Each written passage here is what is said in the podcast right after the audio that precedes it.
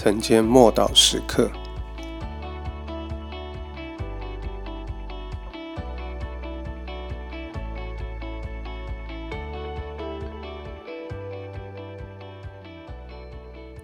那时候是夜间，约翰福音十三章三十节，犹大受了那一点饼，立刻就出去了。那时候是夜间了。就在这个时刻，就是波饼设立新约的时候，那毒箭已经刺向人的心，将隐秘的事显露出来。犹大做了一个选择，一个错误的决定。在这个之前，他仍然有悔改的机会。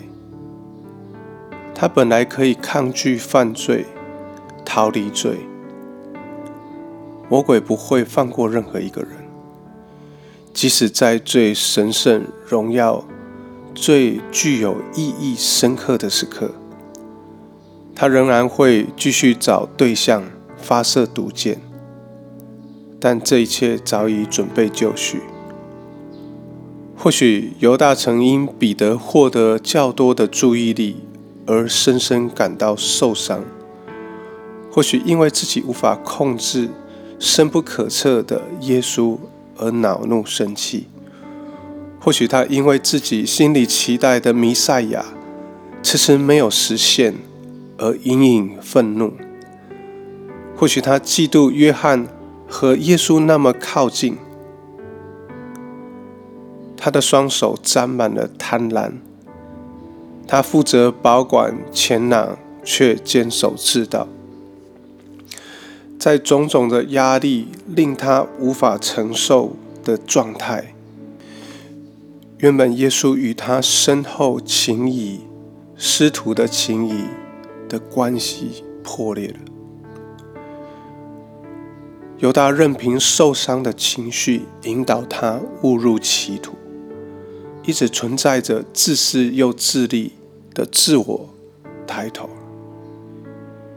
耶稣竟然能够容忍犹大的阴谋还有虚谎长达三年之久，这是一件非常神奇的事情。耶稣也曾经为他多次祷告，尽可能的给他机会。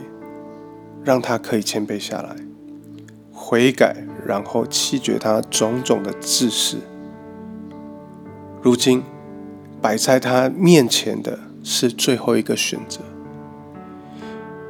耶稣亲自把饼递给犹大，他会接受吗？只有他跟耶稣明白这是什么事。一路逃避被逆到底的犹大。到这个时刻仍然是执迷不悟。他把饼接过来，仍然企图掩饰，却徒劳无益。他的心早已被迷惑了。他打开心门，让撒旦进来。于是他在耶稣面前一刻也待不下去。他走出门外，那时刻正是黑夜。我们一起来祷告，主啊，求你不叫我遇见试探，求你救我脱离凶恶，让我的软弱引导我到你的面前，而非远离你。